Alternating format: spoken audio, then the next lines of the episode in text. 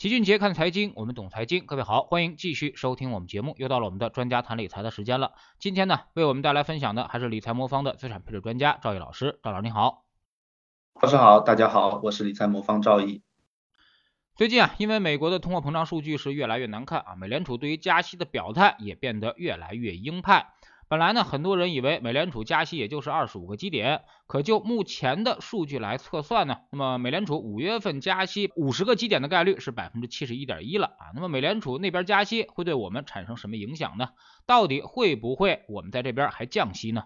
好的，嗯，最近呢，联储的表态确实越来越鹰派啊，就是包括在昨天啊，这个美国市场这个股债双杀，也是由于这个联储官员一个比较鹰派的一个表态。那根据最新的数据呢，这个美国的通胀呢确实是继续走高的。那因此呢，包括通胀啊，联储的货币政策啊，也是长期以来，至少说我们今年啊，需要保持持续关注的一个话题。我们也有必要啊，对它的这个走势和影响啊，做一个持续性的跟踪。那么我们还是从啊通胀本身，那未来联储可能的动作，还有呢对市场可能的影响啊几方面来做一个分析。那首先数据方面呢，我们现在能看到的最新的这个美国数据呢，是截止到二月份的 CPI 数据，同比的增速呢大概是百分之七点九左右。那其中核心 CPI 的同比增速大概是百分之六点四，均创了八二年以来的一个新高。不过呢，这个核心 CPI 的这个环比啊有所缓解，其中呢核心商品的通胀环比呢已经连续两个月回落，那是一个比较有利的一个迹象。那么进一步，我们从分项上来看呢，我们可以发现，在二月份呢，推动美国通胀的这个动力啊有所变化。那其中呢，能源的贡献是大幅的提升。那主要由于俄乌冲突的爆发呀，大家知道二月份的油价是继续上涨的，因此呢，二月份美国 CPI 的上行的这个主要贡献的一个分项啊，其中很重要的和一月份相比呢，就是一个能源方面的一个分项。另一方面呢，这个住房相关的分项的贡献呢，则有所下降。二月份呢，住房相关的通胀的环比呢，已经回落到百分之零点五左右，相较于一月份啊，有明显的回落。我们大概在一个月前啊，我们曾经解读过美国一月份的通胀数据，我们当时就判断了，从美国的这个啊住房的这个租金的通胀的角度来看呢，美国的房价的这个同比增速啊，已经从嗯八月份去年八月份左右已经见顶了。那因此呢，考虑到美国房价这个走势啊，对租金走势有一个领先性，我们预计啊，美国。啊，租金的通胀啊，大概在今年的这个二三季度也会见顶。那么从二月份的这个数据上来看呢，租金方面的贡献呢，我们认为已经得到部分的缓解。那我们继续啊，维持对这个美国租金通胀二到三季度见顶的这个判断依然是保持不变的。但是呢，在接下来的几个月里面啊，按照目前的趋势看呢，由于油价在三月份是继续冲高的，所以我们预计啊，三月份美国的通胀仍然将会受到油价继续上行的影响，继续走高。但是呢，其他长期的因素，比如说住房相关的因素啊，我们预计会在年内逐步的下降。因此呢，那此外呢，由于美国去年的通胀是在四月份开始快速上升，那由于这个基数效应的抬高，我们预计今年美国的通胀的最高值很有可能就会落在三月份的这个数据，那四月份呢就会开始回落。因此呢，和许多这个分析师一样，我们预计啊，在今年二月份呢，我们其实可可能会看到美国通胀的一个见顶。那对于通胀有个判断以后呢，我们接下来，其实就应该开始考虑联储可能会做哪一些动作。那由于下一次的这个联储的这个货币政策会议呢是在五月五日，那根据我们之前的分析啊，我们知道，我们认为美国的通胀大概率要在四月份才会开始回落。但是由于四月份的通胀数据的公布时点呢是在这次开会五月五日这个议息会议之后啊，因此呢，在下次的议息会议召开的时候啊，联储只能看到三月份的通胀数据。而三月份的数据呢，我们判断呢是会进一步走高的，因此呢，呃五月份联储进一步加息啊，我们认为如果没有特别大的外部冲击啊，那基本上可以就是说是确定的啊。但是呢，我们整体上认为呢，联储啊还是没有过度的这种过分收收紧货币政策的这种动力啊。那具体啊，我们可以看看这个鲍威尔在三月份的这个货币政策会议结束后的一个表态，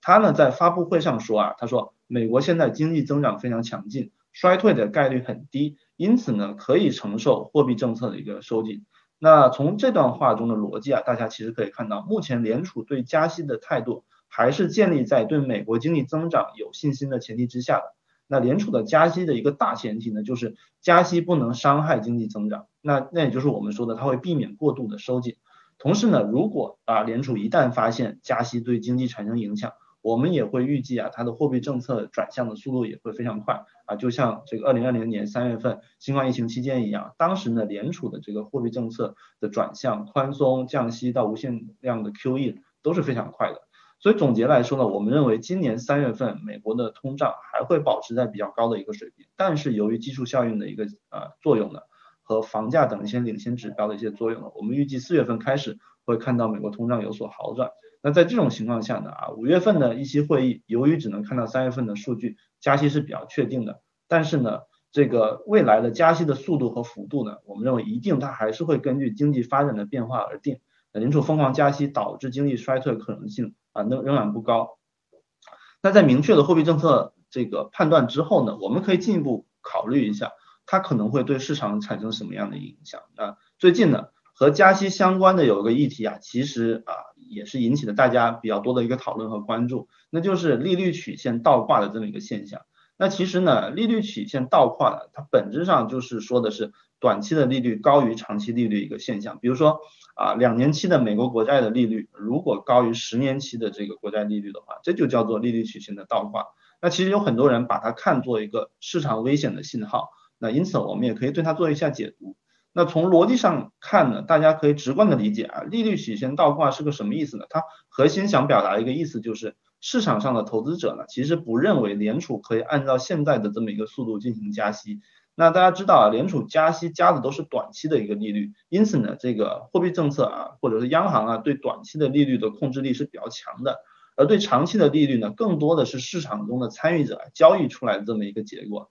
而投资者呢，就是会觉得呀，这个利率啊，长期这个无法维持这么高的一个水平，是导致长期利率啊低于短期利率的一个主要原因，因此啊，利率倒挂的本质呢，它其实反映的是一个很朴素的观点，就是。未来的货币政策啊，在市场中的这些投资者认为不会比现在更紧啊，它其实是一个宽松的一个信号，其实并不意味着啊市场必然会下跌。比如说我们最近的一次利率倒挂，其实发生在一九年，在一九年之后呢，虽然我们也经历过新冠疫情这个冲击啊，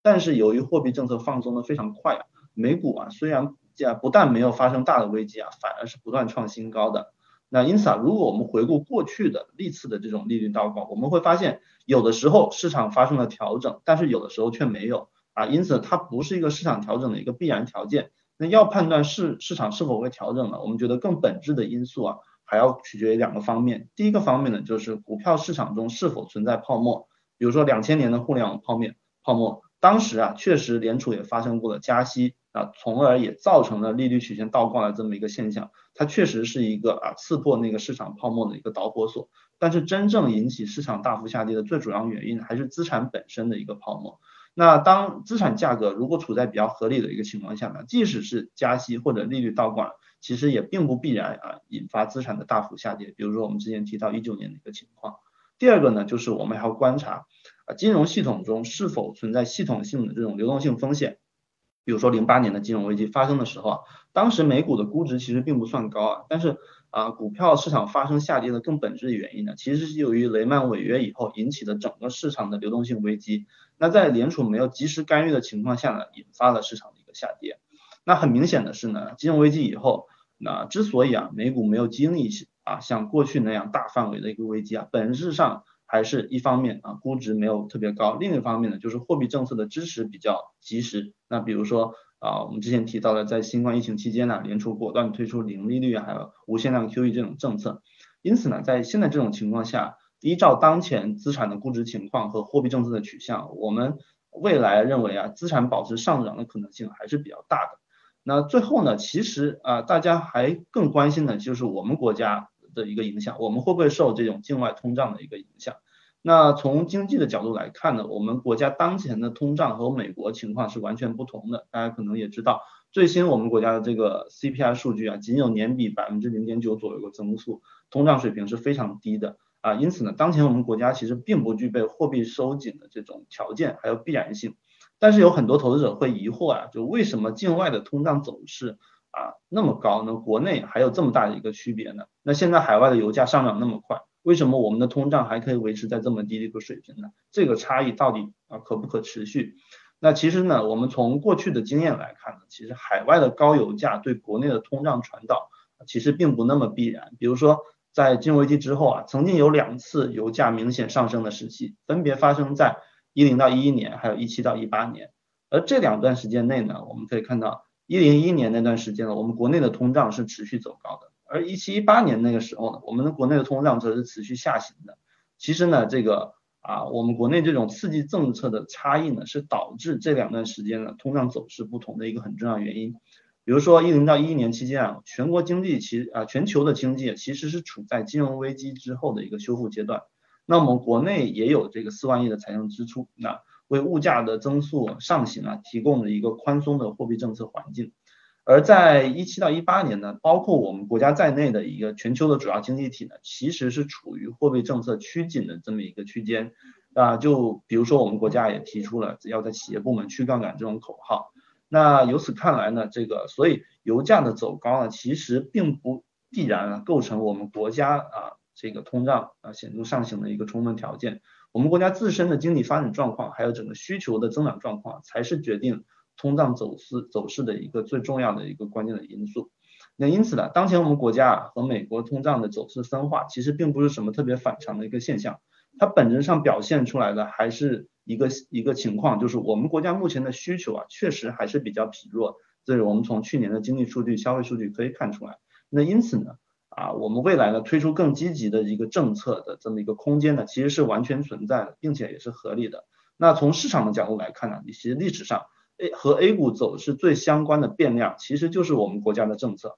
如果政策愿意发力，A 股的表现都是不错的。那反过来，如果我们我们看过去我们 A 股的熊市啊。或多或少都和政策的收紧有关，比如说啊去杠杆之类的这种紧缩政策。那在现在这个节点呢，我们认为这个国内啊其实并不具备收紧货币的这个啊条件，还有一个必要性。那因此啊，未来保持货币政策宽松的概率和意愿啊，其实都是比较大的。因此啊，我们认为其实并不需要特别的悲观。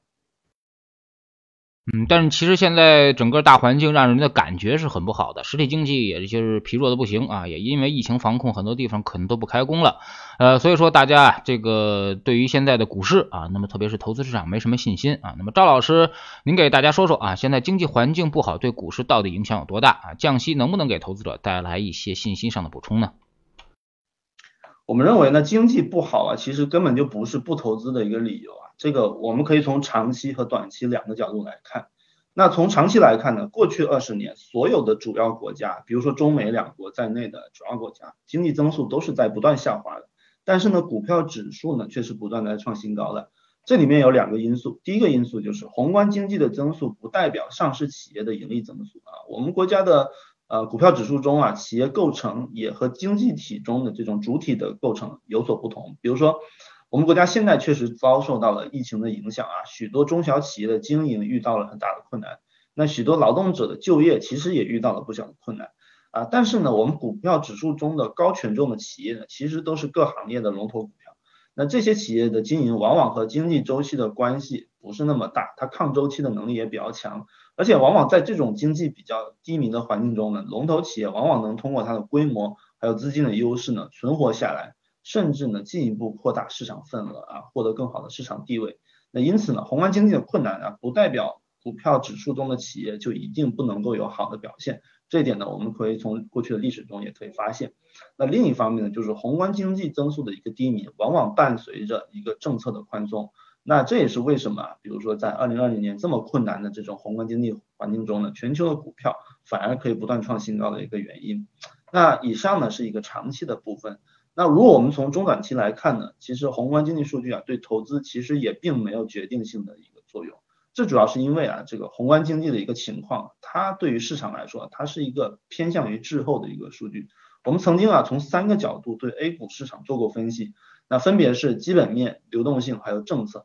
我们发现呢，股票市场啊基本上会领先一些基本面的指标一到十二个月，这其中呢就包括经济指标，包括企业盈利指标。同时呢，它也会小幅的领先一些市场上的一些流动性的指标，一到三个月。因此呢，我们平时可以接触到的绝大部分数据呢，其实都是一个落后于市场的滞后数据，它并不能够来有效的预测市场啊。能够领先市场变化的呢，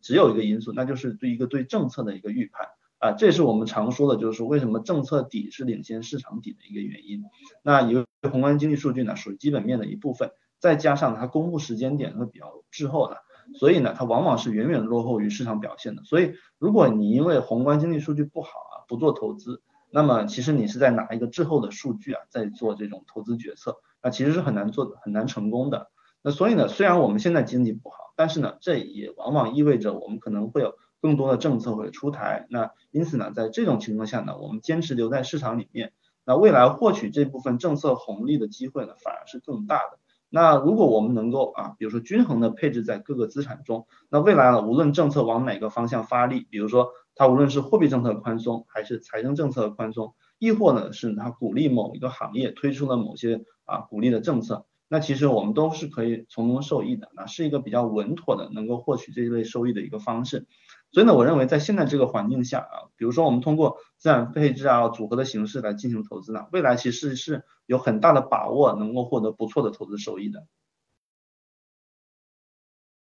你说到基金组合啊，其实现在很多的基金组合都推出来了啊，那么包括之前很多人还把这个。呃，牛基啊都放在一起，也形成一个组合，而这些组合呢，好像收益率更高啊。那么跟你们的这个，比如全天候组合，您认为有哪些区别呢？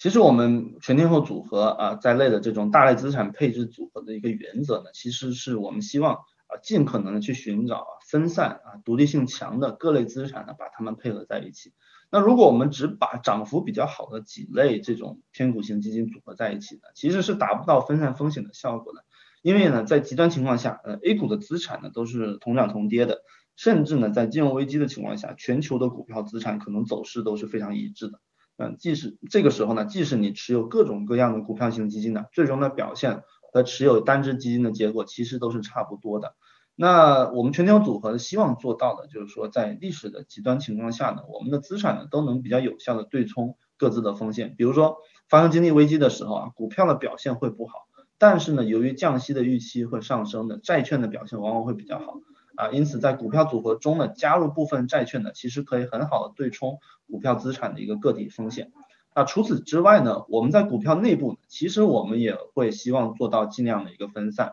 那过去一段时间呢，表现好的这种股票型基金呢，它们有个特点呢，就是持仓往往会比较集中。那首先呢，历史上所有的这种爆款基金呢，基本上都是在行业或者个股的集中度很高的基金。那也因为这样呢，他们才能跑出远远高出行业水平的一个收益，成为爆款。但是呢，正因为如此呢，绝大部分的爆款基金呢，在成为爆款之后的往后一年呢，业绩往往就会掉到尾部。那在这种情况下呢，这种行业集中度比较高的基金呢，一旦开始下跌，它的回正的时间呢会比较长，跌幅也会比较大一点。那很多投资者呢，可能就会由于受不了这种漫长的亏损呢，就在低位啊止损出局。而在我们全天候策略里面呢，我们会从多个维度对股票资产进行分散化的处理。比如说在国别层面呢，我们会在重点配置 A 股基金的同时呢，适当的配置境外的股票啊作为对冲。在过去几年里呢，比如说以美股为代表这种境外资产，无论从收益还是回撤上啊，都对 A 股资产起到了很好的一个对冲作用啊。包括在今年来看呢。呃，美股的跌幅也是远远小于其他 A 股的一个指数的。那在指数层面呢，我们同时会均衡配置啊大盘和小盘的这些基金。在基金池内部呢，我们不追求特别高的一些啊行业偏离啊的基金，而是会更多的配置这种指数增强型的基金啊，最大限度的来保证我们股票型基金的这种回正概率呢，给投资者朋友一个更好的一个体验。那因此呢，全天候策略一个核心思想呢，就是通过啊充分的分散化，创造比单一资产呢更高的一个回正概率啊，更短的一个回正时长，那从而给投资者呢创造一个好的体验。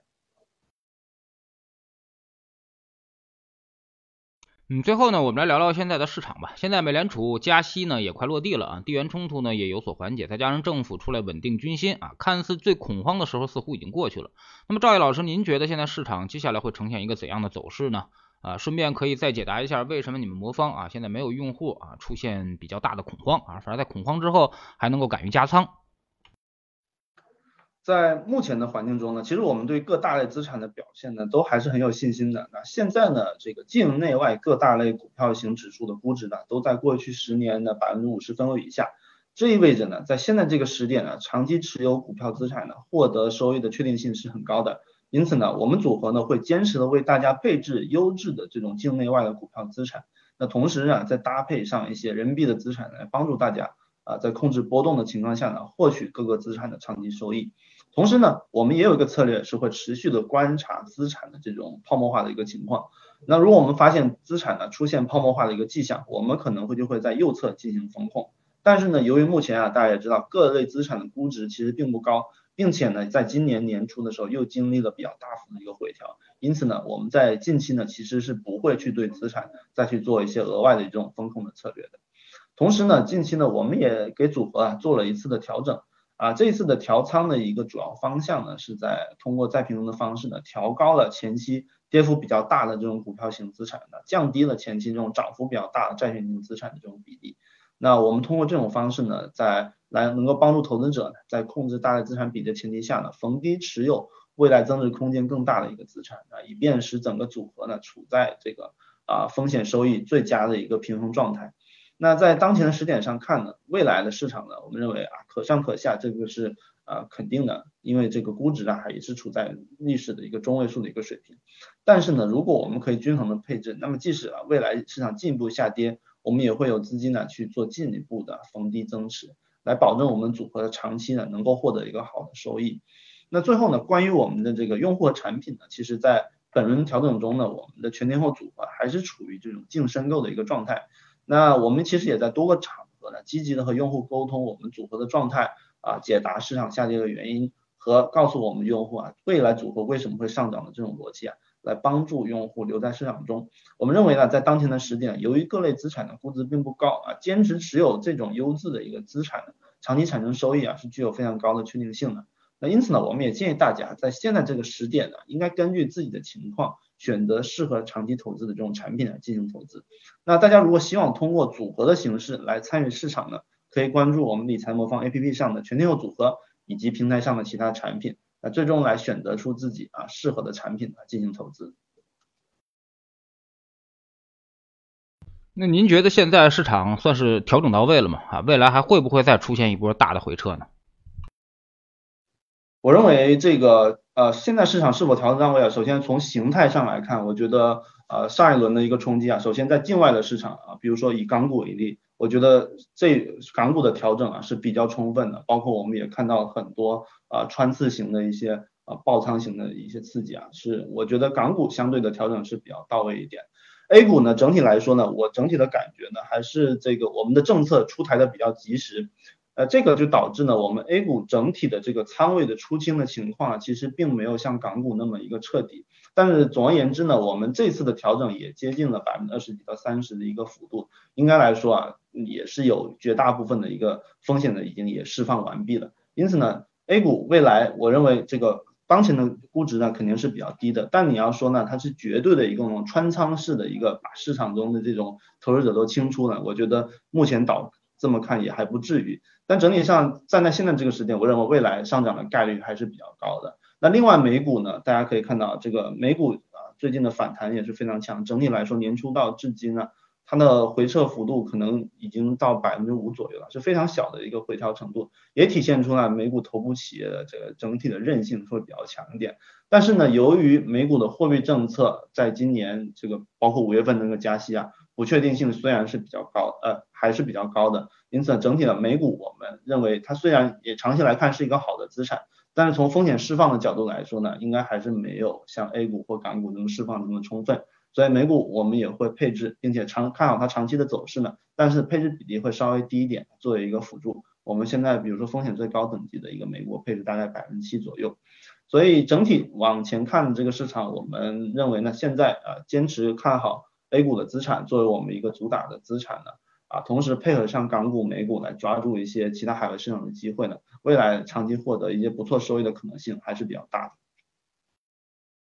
好，非常感谢今天这个赵毅老师做客我们节目啊，跟我们聊了最近市场美联储加息的一些话题，包括整个市场的一些看法啊。那么现在其实呢，就是市场最悲观的时候啊。那么用我们自身的这个感触啊，去解决解读这个目前的经济呢，就是觉得现在经济好像确实很差。或者说是确实有些问题啊。那么但是呢，这种感受啊或者感觉往往是不是很靠谱的啊，因为啊它会滞后经济周期，而股市呢它又是一个领先经济周期的反应，所以说呢你的感觉总是呃慢经济两个节奏啊，那么甚至你会成为反向指标。所以说在越在艰难的时候啊，我们应该越对市场产生一些信心啊。那么在这种时候呢，其实就是市场底部了。那么我们说买的便宜一点啊，那么未来呢收益的空间就会很大。非常感谢赵毅老师，再见。谢谢老师，再见。